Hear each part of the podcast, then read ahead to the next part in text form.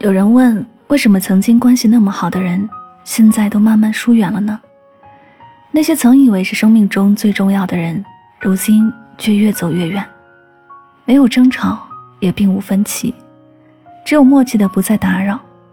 这世间所有相遇，最终都会别离；所有的故事从缘起，最终也将从缘灭。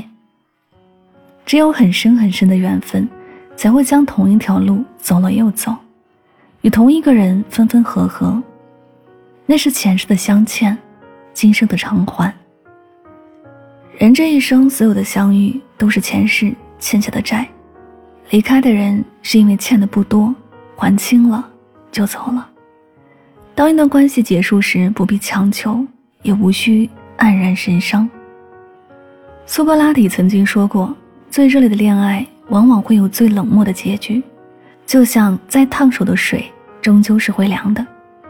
每个人都有自己的路要走，没有谁能够一直陪着谁，谁也不是谁的归人，都是对方的一个过客。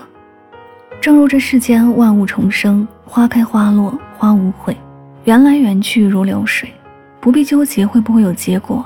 遇见、失去或离开，都是结果。有些人即便不能相守一生。